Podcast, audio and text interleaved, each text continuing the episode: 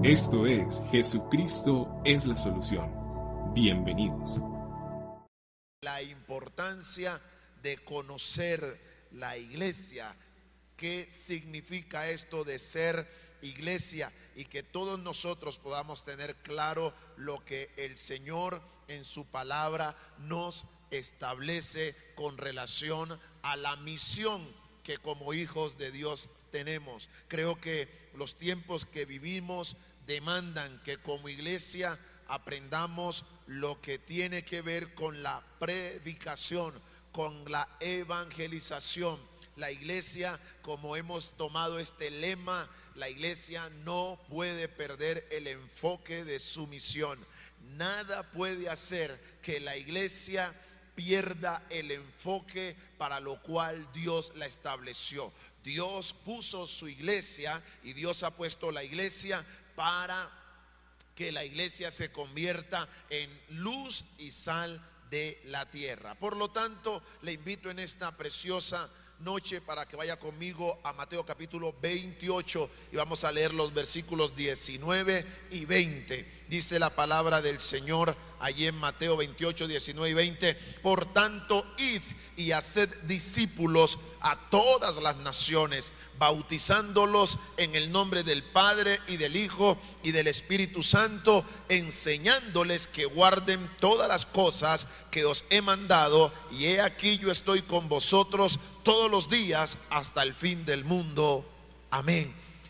Vayan y hagan discípulos a todas las naciones. La orden está dada, la comisión ha sido establecida. Vayan y hagan discípulos a todas las naciones. Y esto es lo que la iglesia debe hacer. Y esto estamos llamados nosotros como iglesia hacer. Y este tiempo amerita que la iglesia predique, que la iglesia anuncie el Evangelio, porque el Señor dijo que antes de su venida tenía que ser predicado este Evangelio en todo el mundo y entonces vendría el fin. Así que si la iglesia está a la expectativa de la venida del Señor, no hay nada que apresure tanto la venida de nuestro Señor Jesucristo para que venga por su iglesia más que la iglesia predique, que la iglesia anuncie el Evangelio, que la iglesia se convierta, como lo vamos a ver más adelante, en ese sendero a través del cual la gente transita para conocer a la persona de Jesucristo. Y yo quiero en esta noche resaltar algo que me parece fundamental en todo este tiempo que he estado meditando la palabra del Señor. Y una de las cosas, y creo que lo expresaba el domingo en la predicación del domingo lo expresaba y es ese tinte de preocupación que me genera en el corazón cuando yo puedo ver las personas, incluyendo creyentes, determinando aspectos de su vida y no solo de su vida, sino de su caminar con el Señor en el caso de los cristianos, a partir de sus propias percepciones y conforme a lo que ellos determinan y no conforme a lo que Dios a través de su palabra ha establecido. Me explico. Es preocupante cuando nosotros vemos personas determinando qué es lo bueno y qué es lo malo, qué es correcto y qué es lo incorrecto, qué es lo que agrada a Dios y qué es lo que no agrada a Dios a partir de sus propias percepciones, pero dejando a un lado lo que la palabra de Dios dice. Ese, esa manera de pensar, ese, esa forma de determinar la vida a partir de, nuestros, de nuestras percepciones y no conforme a la palabra del Señor, pues eso es lo que de alguna manera nos hace ser gente desobediente a la palabra del Señor. Porque cuando yo determino qué es lo que es correcto o qué es lo que es incorrecto, a partir de mis propias percepciones y no conforme a la palabra de Dios, el riesgo que voy a correr es que mi percepción siempre será de acuerdo a lo que yo creo, a lo que yo considero, y entonces eso nunca va a estar acorde con la palabra de Dios. Eso me hace un creyente desobediente. Eso me hace una persona que no voy a obedecer a Dios. ¿Por qué? Porque siempre yo voy a tirar a lo que me conviene, a mi conveniencia, a mi comodidad, porque yo no me voy a incomodar. Decidimos qué hacer y qué no hacer de acuerdo a nuestro propio criterio, dejando a un lado el manual del diseñador y en este caso la palabra de Dios. En Deuteronomios capítulo 6, los versículos 1 y 2 nos dice la escritura, estos pues son los mandamientos, estatutos y decretos que el Señor vuestro Dios mandó que os enseñase para que los pongan por obra en la tierra a la cual pasan ustedes para tomarla, para que teman al Señor su Dios, guardando todos sus estatutos y sus mandamientos que yo les mando, tú, tu hijo y tu hijo y el hijo de tu hijo todos los días de tu vida, para que tus días sean prolongados. Estas son palabras de Dios a través de Moisés, diciéndole al pueblo, estos son pues los mandamientos, estatutos y decretos. En otras palabras, Dios le está estableciendo al pueblo una línea que el pueblo debe seguir. Y Dios le dice, ¿dónde van a encontrar todo lo que el Señor quiere que hagan. Y entonces Dios les dice, miren, aquí, ahí está la ley, ahí está el mandamiento, ahí están los estatutos. Hagan conforme les he dicho, ¿para qué? Para que sus días sean prolongados. Ahora, no solamente ustedes tienen que guardar eso y tienen que enseñarlos a sus hijos, a los hijos de sus hijos, para que ellos también guarden el, el mandamiento, para que guarden los estatutos, para que guarden la ley. Entonces, lo que Dios establece de principio es que hay un manual donde Dios estableció qué es lo que usted y yo tenemos que hacer. Su palabra, su palabra es el manual. De manera que cuando nosotros dejamos la escritura y comenzamos a caminar nuestra vida o conducir nuestra vida a partir de nuestro propio criterio, nosotros vamos a tropezar y vamos a caer. Y lo más tremendo es que vamos a pasar por desobedientes.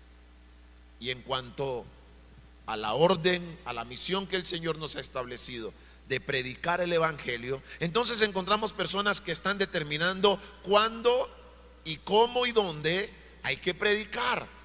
Y el Señor nos va a decir a través del apóstol Pablo, diciéndole Pablo a Timoteo, yo te encarezco delante del Señor Jesucristo, que prediques a tiempo y fuera de tiempo. O sea, la misión está establecida y la iglesia no puede ser ajena a eso y la iglesia no puede desenfocarse.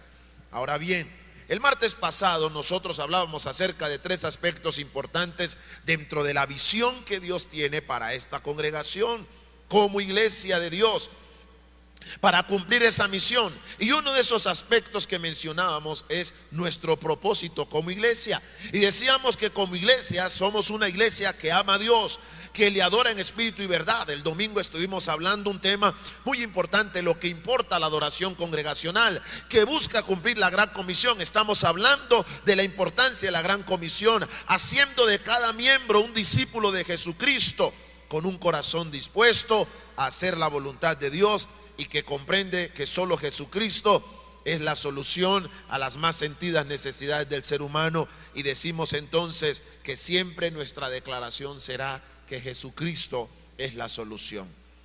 Lo otro que establecíamos a través de este proceso es que cuando entendemos el propósito de Dios con nosotros, nosotros no podemos darle vuelta más que estar dispuestos a que ese propósito se cumpla. Ahora, ¿cuál es el propósito de Dios con su iglesia en esta tierra? El propósito de Dios con su iglesia en esta tierra es que la iglesia se convierta en ese sendero por el cual la gente llegue a conocer a Jesucristo. Eso es como si la iglesia se convirtiera en ese camino a través del cual la iglesia se permite que las personas se encuentren con Jesús. Y ese es nuestro trabajo, hacer que cada individuo conozca a Jesús, que cada individuo permita que a través de ese conocer a Cristo su vida sea transformada. Lo segundo que establecíamos es que también hablábamos de que el valor del nombre de Jesucristo, ¿qué significa esto de Jesucristo? Es la solución, lo explicábamos y no me voy a detener allí porque quiero avanzar en lo que quiero compartir con ustedes hoy. Y lo último que era que habían cinco pilares en los cuales nosotros como iglesias como iglesia estamos trabajando. Y hablábamos del ganar, hablábamos del consolidar, hablábamos del discipular, hablábamos del servir y hablábamos del adorar. Hoy yo quiero desarrollar el tema del ganar. ¿Cómo hacemos para atraer a la gente a Jesús? ¿Cómo hacemos que cada individuo, que cada familia, que cada hombre y mujer conozca a Jesús? Esto nos habla del evangelismo, del ganar las almas para Jesucristo. Y hoy yo quiero que miremos cómo Jesús, porque mis amados, los lo que les decía iniciando, si nosotros necesitamos y queremos aprender cómo nuestra vida debe conducirse, pues la Biblia contiene todo lo que nosotros necesitamos. La Biblia lo contiene. Por lo tanto, cuando nosotros hablamos de cómo hacer para que la gente conozca a Jesús, no encuentro yo otro modelo en la Biblia, no encuentro otro modelo de quien podamos aprender cómo hacer para que la gente se acerque a Dios, Jesús es el ejemplo. Jesús es nuestro ejemplo. Jesús nos va a demostrar y Jesús nos va a enseñar cómo es que Él hacía para que la gente fuera no solo atraída a Él como Dios, como el único Salvador, sino cómo Él hacía que la gente al ser atraída a Él conociera el corazón del Padre. Lo vamos a mirar a través de las escrituras.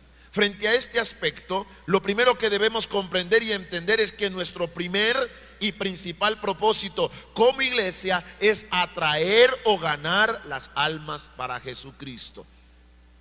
La meta de la iglesia, la iglesia no ha sido puesta en esta tierra para nada más. La iglesia es el agente de Dios en la tierra para hacer que el mundo le conozca a Él como único y suficiente Salvador. La iglesia no está para mostrar otra cosa más que a Jesucristo y a este crucificado, resucitado y coronado en gloria. La iglesia no está para otra cosa en la tierra, sino para convertirse en esos pies, en esas manos, en ese corazón y en esos ojos de Jesús, para hacer que la gente conozca a Jesús. La iglesia no tiene otra tarea, la iglesia no tiene otra misión. La iglesia no tiene otro propósito. Por eso el día que todo el mundo conozca a Jesús, la iglesia no tiene nada más que hacer en esta tierra y entonces será sacada de esta tierra. Porque la misión es clara, la tarea es clara, el propósito ha sido muy claro y bien establecido. La Biblia nos dice que una de las maravillosas manifestaciones de nuestro Dios es que Él es Padre. Y esto es algo clave en nuestro caminar con el Señor, que nosotros conozcamos a Dios como Padre. Dios es Padre. Más, hermanos, esto es importante porque cuando nosotros no conocíamos a, Dios como Padre, nosotros mirábamos a Dios como un ser justiciero, quizás un viejo sentado en un sillón con una barba blanca, pelo largo blanco y con un bastón en la mano. Esa era la figura que quizás muchos de nosotros tuvimos de Dios. Pero cuando tú entiendes y vienes a la palabra del Señor, la primera revelación que Dios trae o que Jesús trae a nuestro corazón es que nuestro Dios es Padre. Y es clave que nosotros conozcamos a Dios como Padre. Y Dios como Padre, que es, no desea que sus criaturas se condenen. Ese corazón paternal de Dios es lo que hace que Dios entonces en su infinita misericordia envíe un mediador, envíe a Cristo como su Hijo amado para morir en propiciación por nuestros pecados.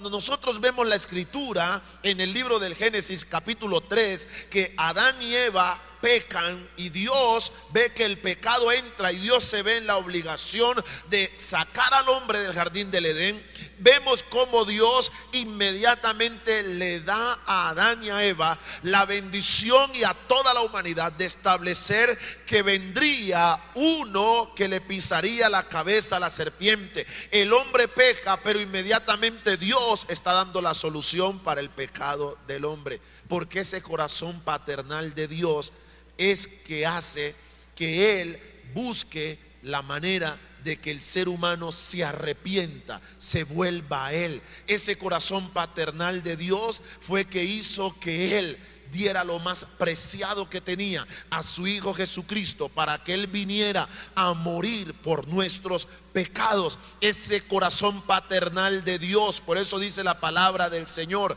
que Dios muestra su amor para con nosotros en que siendo pecadores, Cristo murió por nosotros. Ese corazón paternal de Dios hace que Él entregue a su Hijo en propiciación por nuestros pecados.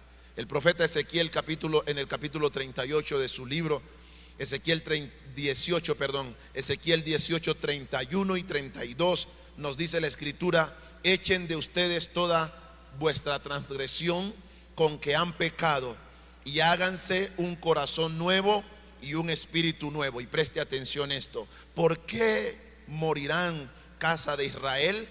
Porque no quiero la muerte del que muere, dice Jehová el Señor. Conviértanse pues y vivirán. Ese es el Dios que tenemos. Un Dios que está siempre llamando a que el ser humano venga a Él. Y la iglesia es ese agente que hace que el ser humano reconozca a Jesús. Y cuando hablamos de la iglesia, no estamos hablando de este edificio, no estamos hablando hermanos, sino de cada uno de nosotros quienes conformamos la iglesia de Cristo. Todos nosotros debemos convertirnos en evangelizadores, en evangelistas. Somos evangelistas de tiempo completo en el hogar, en la familia, en el trabajo, en el estudio, donde quiera que nos movamos, nosotros somos evangelistas. ¿Por qué? Porque Dios no quiere la muerte del que muere. Dios no quiere el castigo para la raza humana. Dios quiere que el hombre se vuelva a Él. Pero como dice el apóstol Pablo, ¿cómo podrán creer si no hay quien les predique? ¿Cómo podrán volverse a Dios si no hay quien les muestre el camino? ¿Cómo podrán volverse a Dios si no hay quien les diga que Jesucristo es la respuesta? Por lo tanto, la iglesia tiene ese llamado. Usted y yo tenemos ese llamado de parte de nuestro Dios. En Juan capítulo 1, versículos 11 al 13, nos recuerda la escritura que a lo suyo vino y los suyos no le recibieron, pero a todos los que le recibieron, a los que han creído en su nombre, les dio la potestad de ser hechos hijos de Dios. Mire que Dios quiere que seamos sus hijos. Entonces, tenemos que definir aquí de que no todos somos hijos de Dios. No todos son hijos de Dios. ¿Quiénes son, según este versículo de la Biblia, quiénes son los hijos? Aquellos que reciben el don de Dios. Y el don de Dios o la gracia de Dios que es Cristo el Señor. Cuando alguien entonces reconoce que es pecador, cuando alguien reconoce que su vida no está en sintonía con el cielo y se vuelve a Dios, confesando a Dios sus pecados a través de la persona de Jesucristo, entonces a ese que se arrepiente, Dios le da el derecho de ser llamado hijo de Dios. Por eso el verso 13 del capítulo 1 de Juan nos va a decir, estos no son engendrados de sangre, ni de voluntad de carne, ni de voluntad de varón, sino de Dios. Somos engendrados por Dios por el Espíritu de Dios. Y Efesios capítulo 3, capítulo 1, perdón, versículos 3 al 5, nos dice, bendito sea el Dios y Padre de nuestro Señor Jesucristo, que nos bendijo con toda bendición espiritual en los lugares celestiales en Cristo, según nos escogió en Él antes de la fundación del mundo, para que fuésemos santos y sin mancha delante de Él. Y a mí me encanta este pasaje, ¿sabe por qué? Porque este pasaje en el versículo 4, este capítulo 1 de Efesios, en el capítulo 1, versículo 4, nos revela la intención original de Dios. Nos escogió en Él antes de la fundación del mundo para que fuésemos santos y sin manchas. Dios no creó, Dios no formó una creación, Dios no hizo una creación. Dios no creó al hombre para que el hombre fuera inmundo. Dios no creó al hombre para que el hombre fuera un pecador. Dios no creó al hombre para que el hombre viviera separado de él. Dios no creó al hombre para que el hombre viviera apartado de Dios. Dios creó al hombre para que el hombre, además de disfrutar de todo lo que Dios había hecho para él, el hombre fuera santo delante de Dios. Y entonces, a través de la obra de Cristo Jesús, entonces recuperamos otra vez eso que un día perdimos. Cuando venimos a Jesús, recuperamos eso. Recuperamos esa posición de hijos, recuperamos esa posición de santos, de santificados por la obra de Jesús en la cruz del Calvario. Cuando venimos al Señor, recuperamos esa posición, esa identidad de que ya no somos extranjeros, ya no somos unos aparecidos, no, ahora somos conciudadanos, ahora somos hijos del reino, ahora somos hijos del Padre, ahora somos merecedores del reino, ahora estamos sentados juntamente con Cristo en lugares celestiales. La intención de Dios es salvar a todos y la iglesia tiene que hacerlo a través de la predicación del Evangelio. El verso 5 de Efesios 1 nos dice, en amor habiéndonos predestinado para ser adoptados hijos suyos por medio de quién? De Jesucristo. Somos hijos de Dios por medio de Jesucristo. No somos hijos de Dios porque nacimos en un hogar, sea cristiano, sea católico, sea musulmán. Es que yo nací en un hogar cristiano y por eso soy hijo de Dios. No, somos hijos de Dios a través de Jesucristo, por medio de Jesucristo, por medio de Jesucristo. De manera que nuestro Dios es Padre. Eso es lo que dice la Biblia. Y en ese corazón paternal, Dios lo que hace es salvar. Su anhelo es salvar al pecador. Su anhelo es salvar al pecador. Y a menos, a menos que la iglesia, a menos que usted y yo, mi hermano, entendamos esto, nosotros nos sentiremos impulsados a predicar. El anhelo de Dios es salvar al pecador. Como lo expresa segunda de Pedro 3:9. El Señor no retarda sus promesas, según algunos la tienen por tardanza, sino que es paciente para con nosotros, no queriendo, dice segunda, segunda de Pedro 3:9, no queriendo que ninguno perezca, sino que todos procedan a qué? Al arrepentimiento. Y esos todos que habla allí te incluye a ti, me incluye a mí, incluye a tu familia, incluye a tus amigos, incluye a tus vecinos, incluye a todo el mundo. Él quiere que todos vengan al conocimiento de la verdad. Aquí es importante que comprendamos dos cosas básicas. La primera es que Dios quiere salvar. La primera es que Dios quiere salvar al pecador. Dios quiere salvar. Pero la misión la cumplimos nosotros. Esto es clave y fundamental. Dios quiere salvar, pero Dios no salvará hasta que no haya alguien que predique. Hasta que no haya alguien que anuncie. Hasta que haya alguien que vaya y diga a otros, Jesucristo ama, murió por ti y quiere darte vida eterna.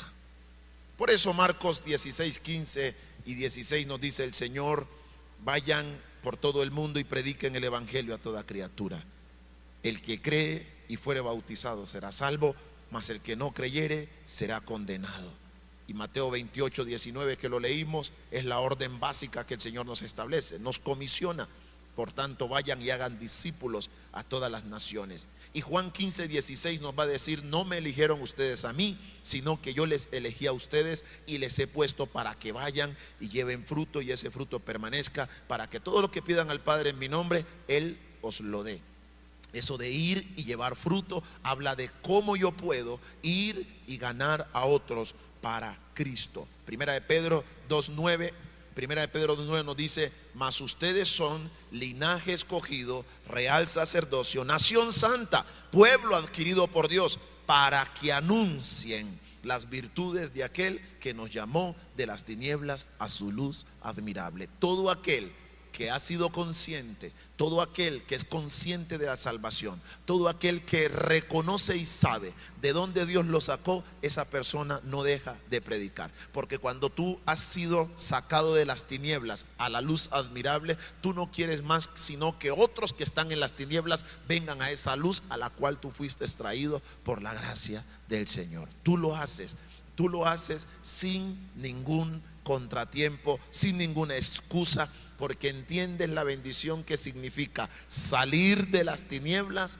a la luz admirable. Tú entiendes eso y por eso predicas. Entonces, cuando nosotros no hemos entendido, cuando nosotros no hemos, no hemos experimentado la, la salvación tan grande que tenemos en Jesús, pero también si nosotros no comprendemos lo delicado que es que una persona parta de este mundo sin el conocimiento de la verdad, a menos que entendamos esto, nosotros vamos a predicar.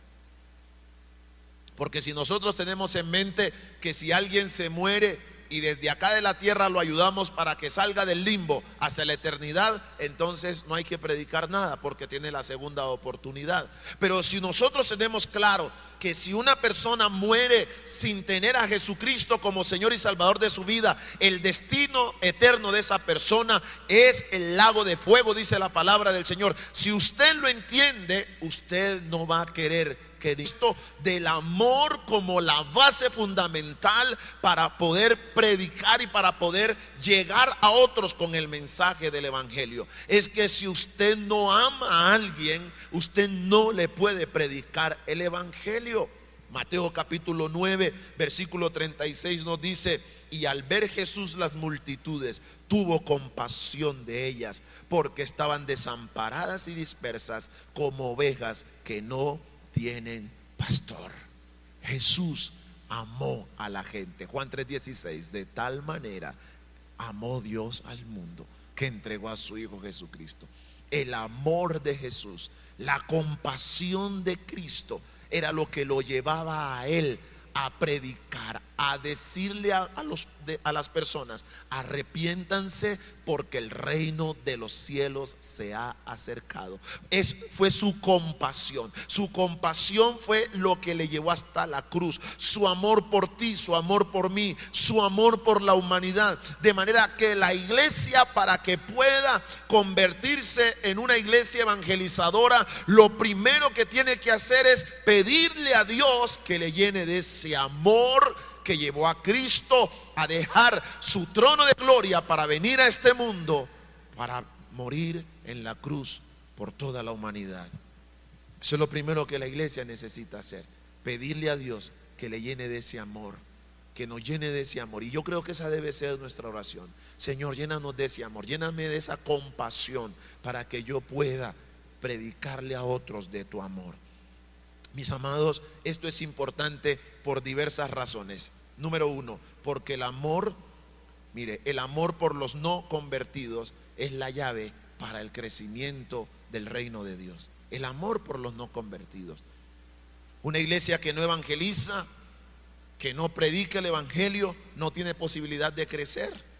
Por eso la iglesia tiene que predicar.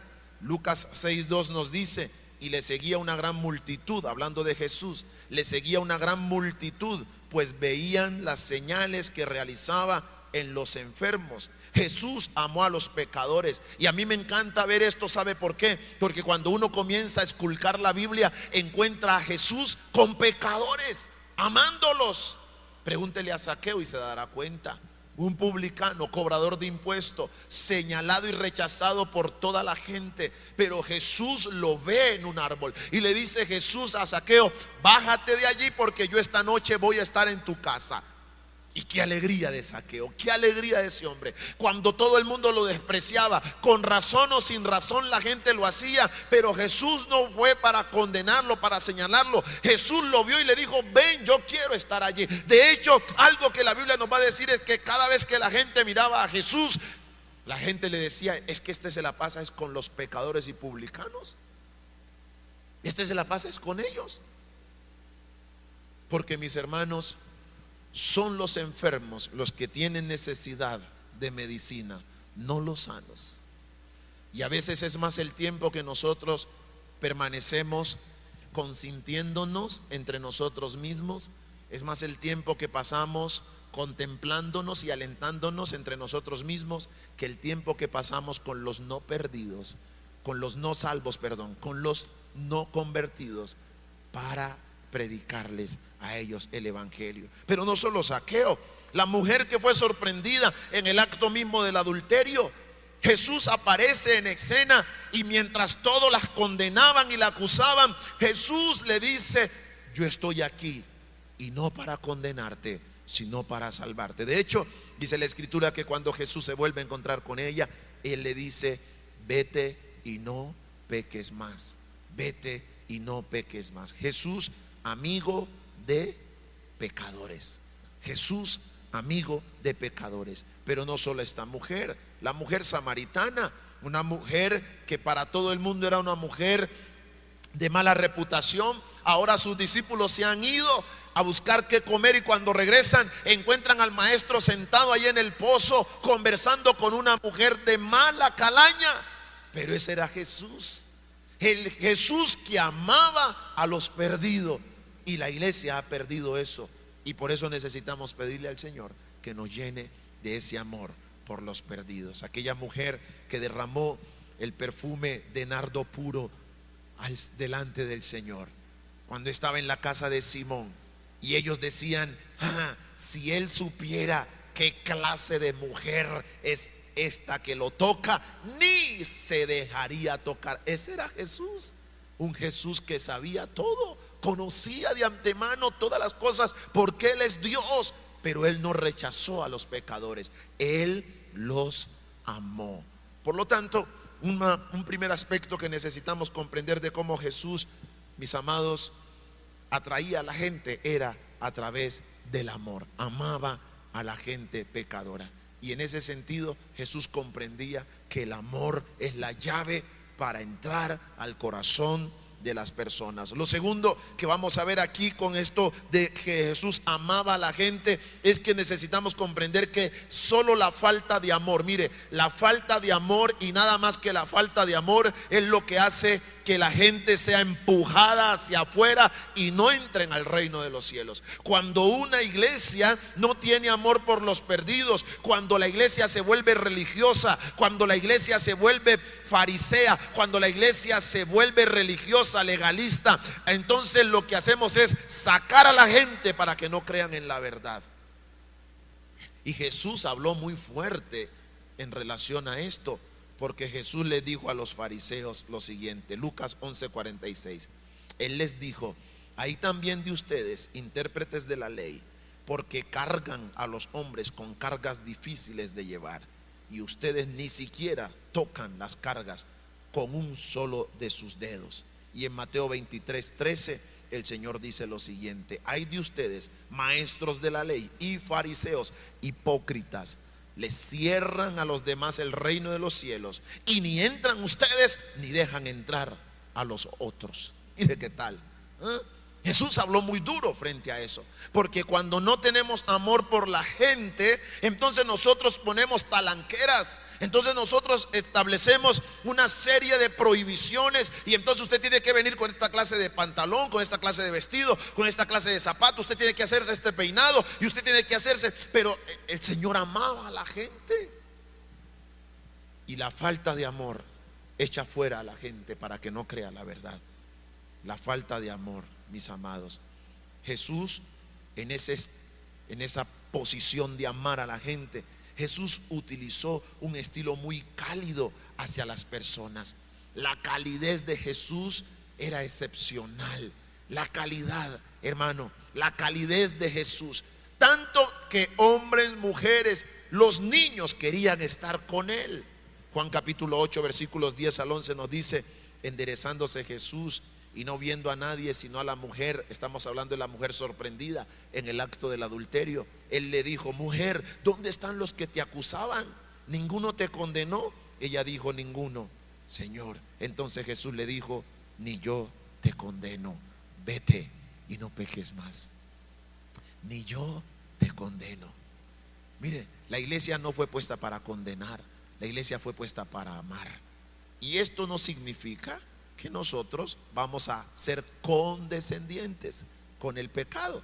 No, no, no se trata de eso, se trata de amar.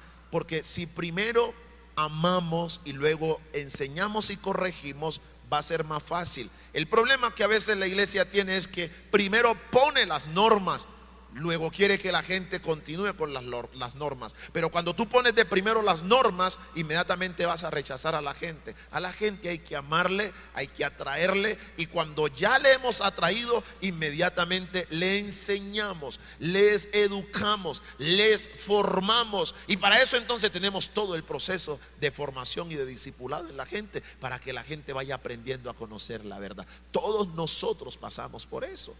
Todos nosotros pasamos por la dinámica de que nos recibieron como bebés espirituales y luego nos fueron enseñando poco a poco, paso a paso. Hoy somos fuertes en el Señor por la gracia de Dios, pero eso no fue que llegamos siendo fuertes, éramos debiluchos, éramos niños, flaqueábamos y caímos una y otra vez en situaciones pecaminosas, pero Dios y otros tuvieron paciencia con nosotros hasta que nos ayudaron a crecer y alcanzar quizás la madurez que hoy tenemos. Así que Jesús amó a la gente. La iglesia, para convertirse en evangelizadora, tiene que tener amor por los no convertidos, por los perdidos. Entonces, ese es el primer aspecto que aprendemos de Jesús, amar a la gente. Número dos, en segundo lugar, Jesús tenía algo en mente y era satisfacer las necesidades de las personas.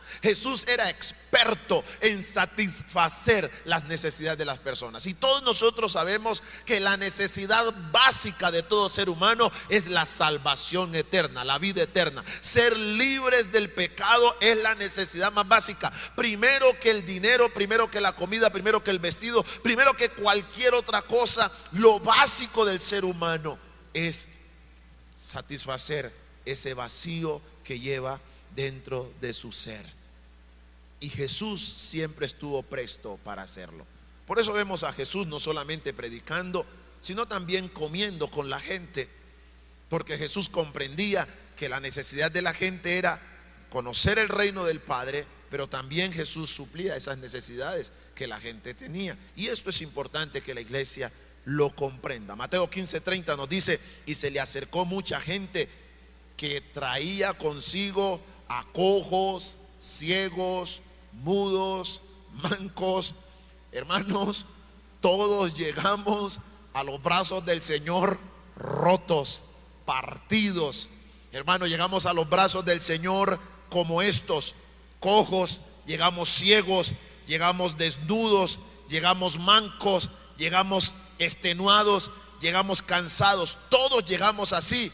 Y dice que los colocaban a los pies de Jesús y él los sanaba.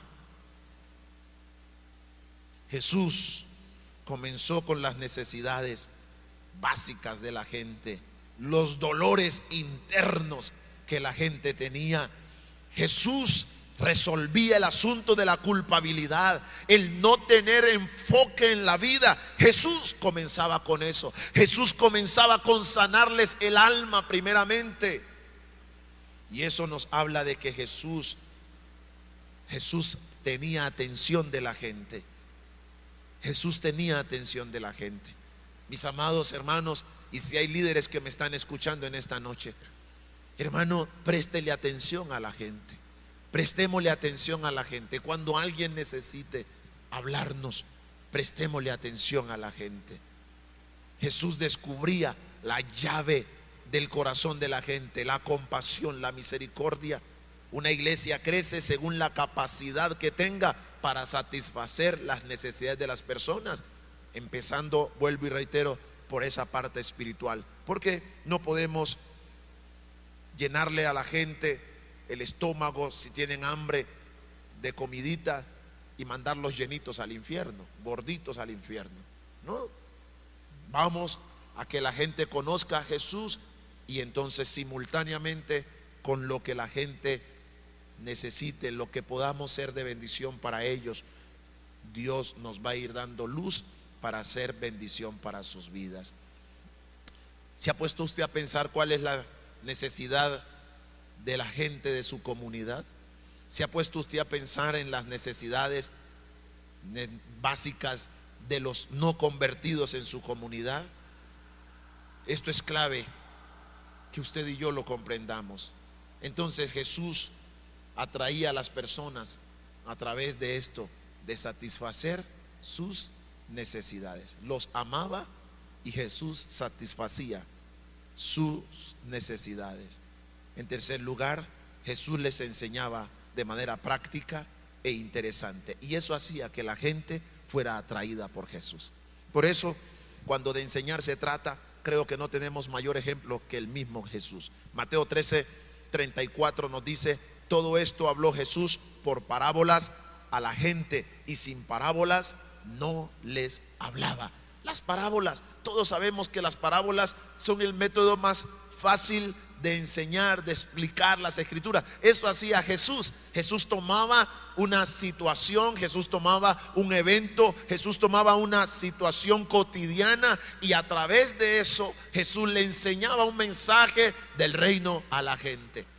Y el reino de los cielos es semejante a un hombre que teniendo cien ovejas, una se le perdió y dejando las 99 fue por esa que se le perdió. Y Jesús luego venía y explicaba qué significaba esa parábola. Porque el reino de los cielos es como aquel sembrador que sale al campo y regó semillas y las semillas cayeron en diferentes terrenos.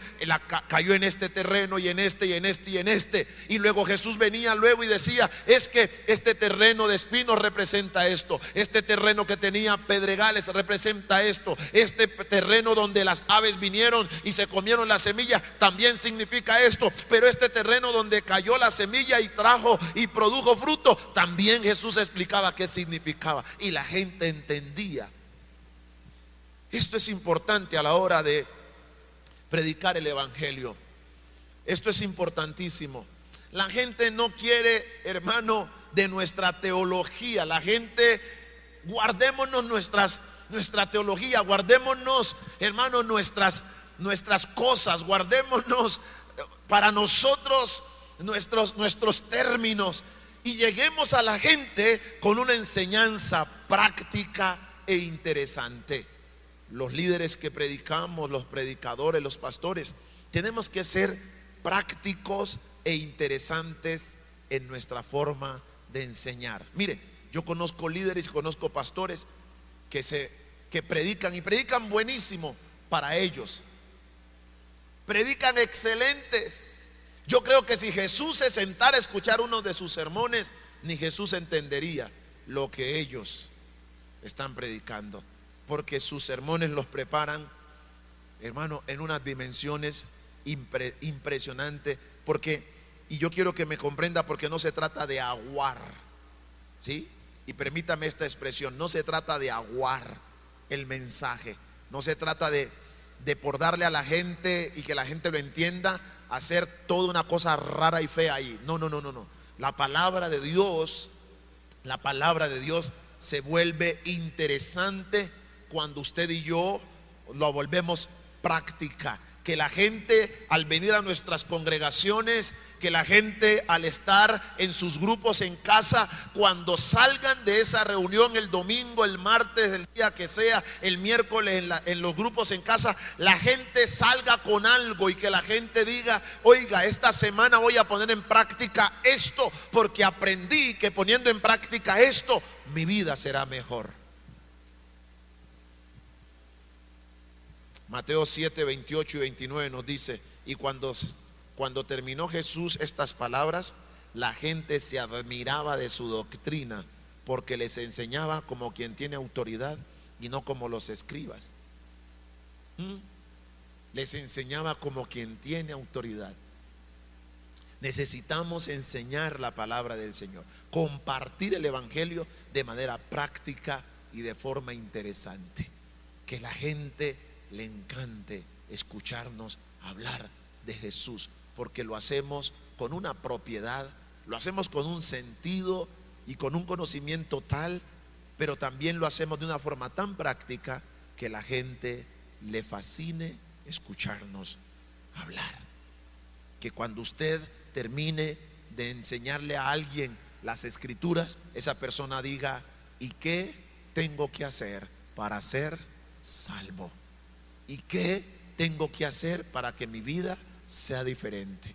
Con base a lo que usted me ha dicho, he entendido tan claro esto que estoy dispuesto a dar el paso para reconciliarme con mi esposa, con mi esposo, con mis hijos, con mis padres.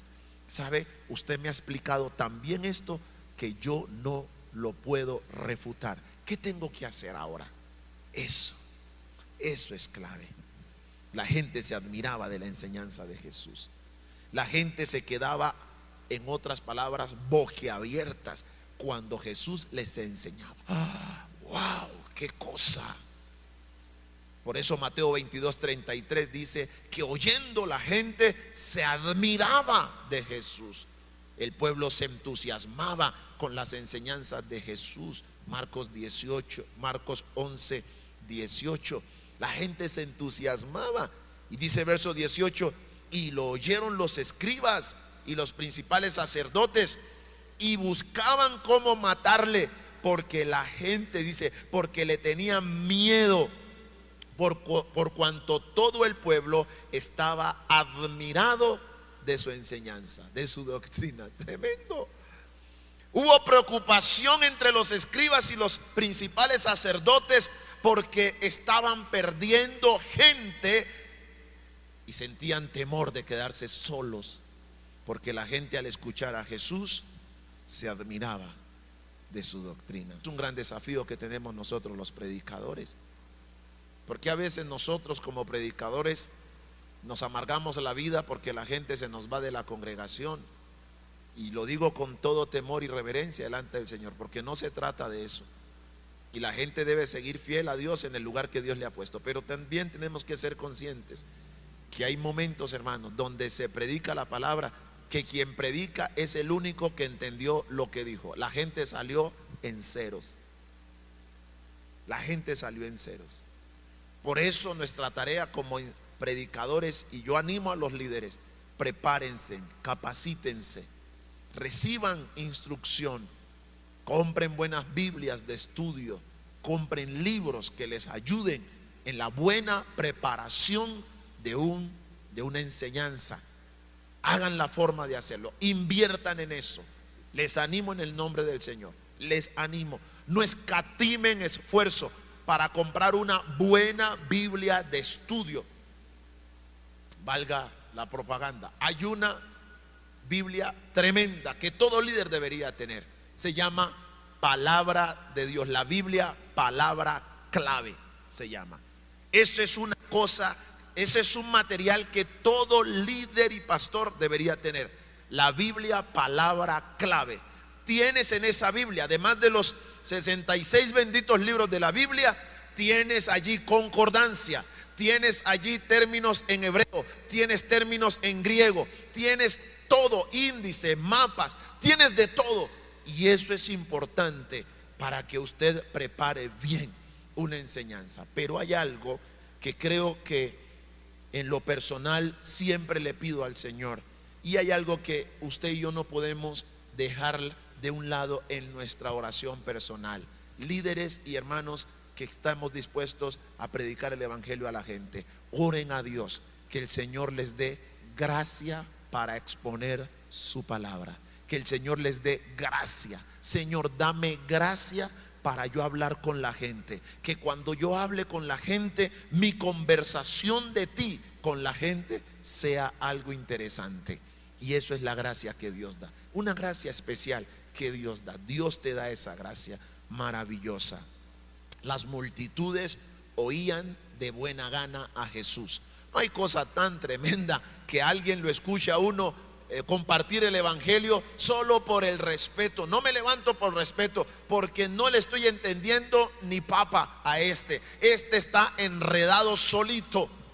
La gente oía a Jesús de buena gana. Marcos capítulo 12, versículo 37. David mismo le llama, le llama Señor. ¿Cómo pues es su hijo? Y gran multitud del pueblo le oía de buena gana. Yo no me estoy inventando estos versículos, están ahí en la Biblia. Le oían de buena gana. Líderes que tienen grupos en casa, que tienen discipulado, hagan que cuando la gente les escuche, les escuchen de buena gana. Que cuando se termine el momento de la predicación, de la enseñanza, el compartir la palabra del Señor, la gente diga, y ya se acabó tan rápido. Haga de su enseñanza de la palabra como cuando usted le sirven ese plato favorito y se lo dan poquito. Y que usted comienza a comer y en un abrir y cerrar de ojo, el plato quedó vacío. Usted diga, y es que no hay más, no pueden darme otro poquito. Y que la gente quede con ganas de que cuando usted los vuelva a invitar, de que cuando usted los vuelva a citar, todos estén ahí listos, porque te escuchan de buena gana. Eso es maravilloso. Mire, y esto tiene que ver con un malentendido que se ha presentado entre el pueblo cristiano. Y yo sé y comprendo que hay gente idólatra. Hay gente idólatra. Dentro y fuera de la iglesia hay gente idólatra. Hay gente que se hace sus propios dioses. Dentro y fuera de la iglesia. Y yo creo que tenemos que ser muy cuidadosos a veces nosotros los predicadores también.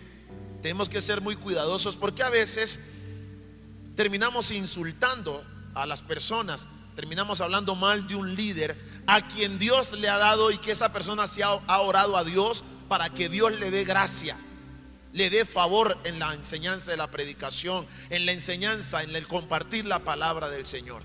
Y que por esa gracia y por la, por, la determinación que esa persona ha tenido, tiene gente que le escucha de buena gana y entonces hay muchos que dicen, ah, es que este es pastor dependiente, ah, no, es que este, este quiere estar siempre con el pastor. No se equivoque porque aquí la Biblia está diciendo que a Jesús las multitudes, el pueblo venía a él y le oía de buena gana. ¿Por qué? Porque Jesús enseñaba de forma bien y su enseñanza era interesante. Y yo creo que necesitamos todos nosotros desafiarnos a esto y que con estos versículos podamos decirle, Señor, que yo como líder de, de, de un grupo en casa, mi predicación sea tan interesante que la gente me escuche de buena gana. Que usted como padre, mire, yo conozco padres, yo conozco padres de familia que se, ve, se ven impotentes en la formación de sus hijos y los maltratan, los patean, los golpean, los gritan. Y eso no es otra cosa que la incapacidad de estos padres de orientar a sus hijos porque sus hijos no les escuchan de buena gana, porque son padres que no saben llegarle a sus hijos. No hay nada que haga que un hijo se vuelva tan reacio como cuando un padre, al quererle corregir, usa palabras groseras, palabras de grueso calibre, lo ofenda, le diga palabras soeces, ese muchacho se cierra a cualquier orientación suya como padre. Ahora, traslademos eso a la iglesia. Usted no conoce predicadores que desde que comienzan o se paran en el púlpito, eso es machete fino a la gente. Condenarlos, maldecirlos. Es más, los amedrantan. Y la gente no es boba. La gente conoce el corazón de una persona que les ama. La gente lo conoce. La gente sabe que líder ama de verdad. La gente sabe que pastor ama de verdad.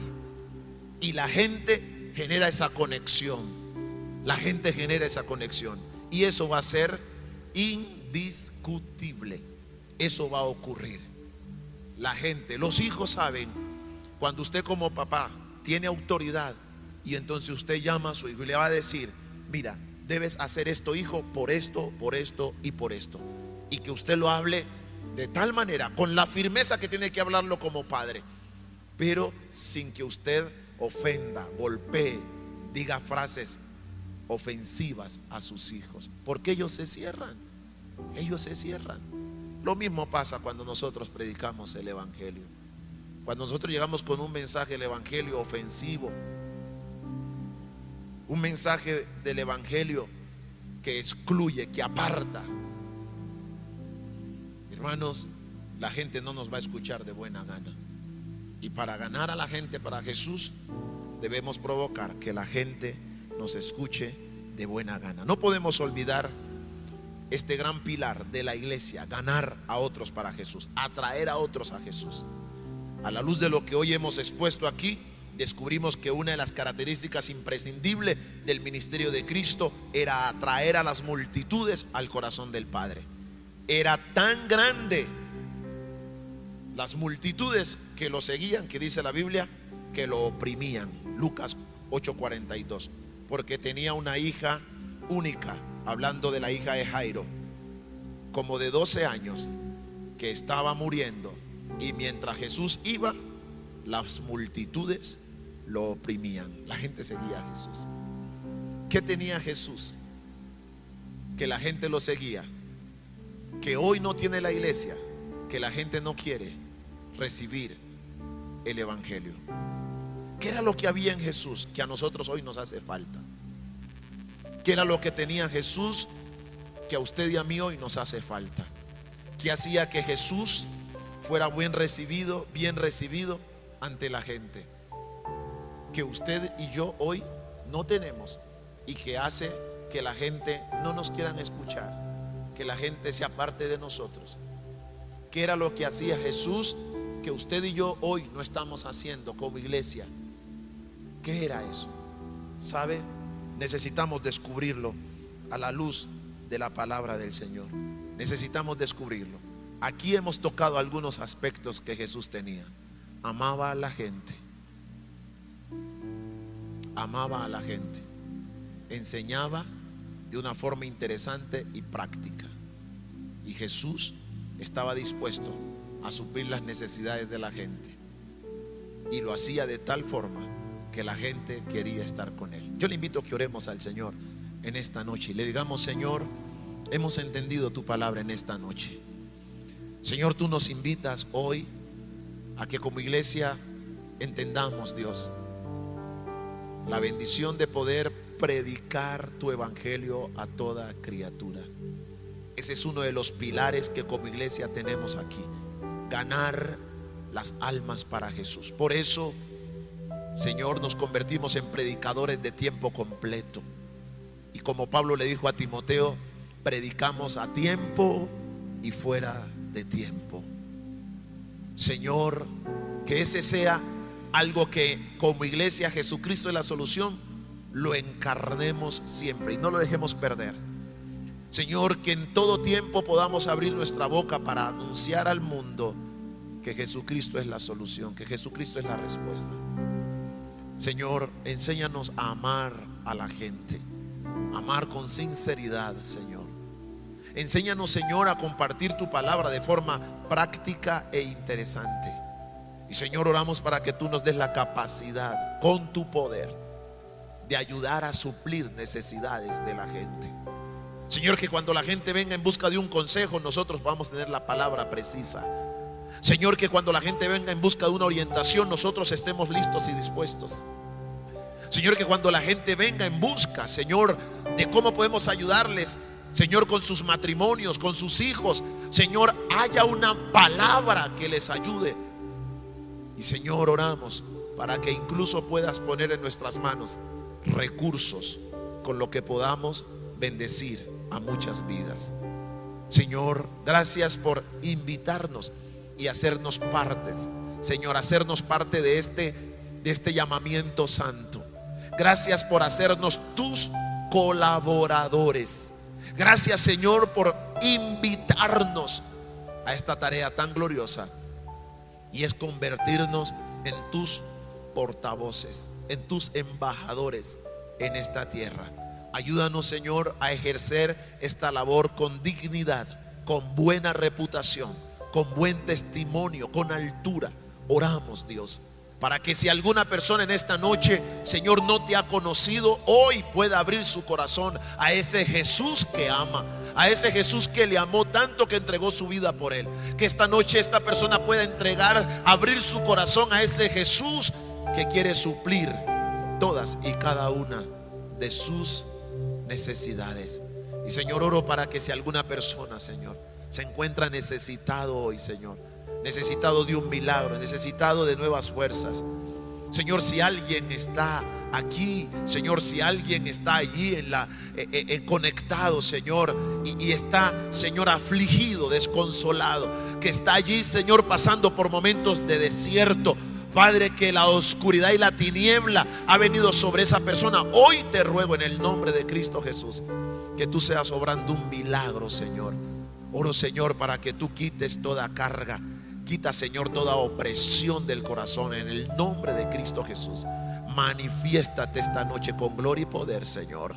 Padre, yo te ruego en esta mañana, Dios, Señor, que quites, Dios, toda pesadez allí en los corazones. Señor, destruye toda obra del diablo y todo poder del infierno que se ha querido levantar en contra de esta vida, en contra de las familias, en contra de los hogares. En esta noche clamamos, Señor, para que los cielos sean abiertos. Señor, si alguna persona está enferma, Señor, con jaquecas, dolencias, Señor, en el nombre de Jesús, extiende tu mano de poder, tu mano sanadora y sana esos cuerpos afectados ahora mismo, en el nombre poderoso de Cristo Jesús. Si alguien en esta noche, Señor, está clamando por provisión económica, Señor, oro para que los cielos se abran. Señor, tú eres el dueño del oro y la plata. Envía bendición sobre los hogares. Envía bendición sobre las familias. En el nombre poderoso de Cristo Jesús. Señor, si en esta noche hay matrimonios que están, Señor,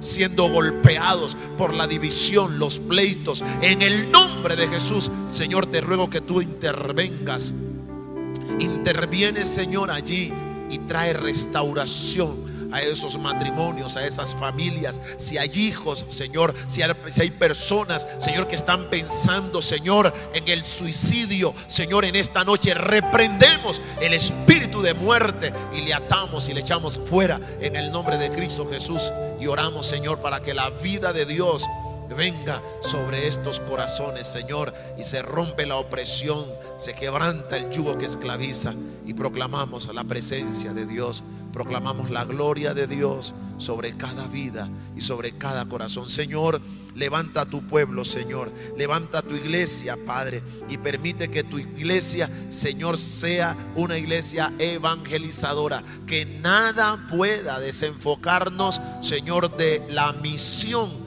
que tú nos has comisionado. Y en este tiempo ayúdanos a predicar, Señor, con libertad, con poder y con autoridad. Te lo pedimos en esta noche, en el nombre de Jesucristo. Amén, amén y amén. Bendito sea el nombre del Señor. Iglesia, que Dios te bendiga, que Dios te guarde. Yo espero que... Eh, Dios nos haya hablado en esta noche y que tú te conviertas en ese predicador de tiempo completo. Habla de Jesús. Gracias por escucharnos. Comparte este audio y recuerda que Jesucristo es la solución. Más que un nombre, una verdad.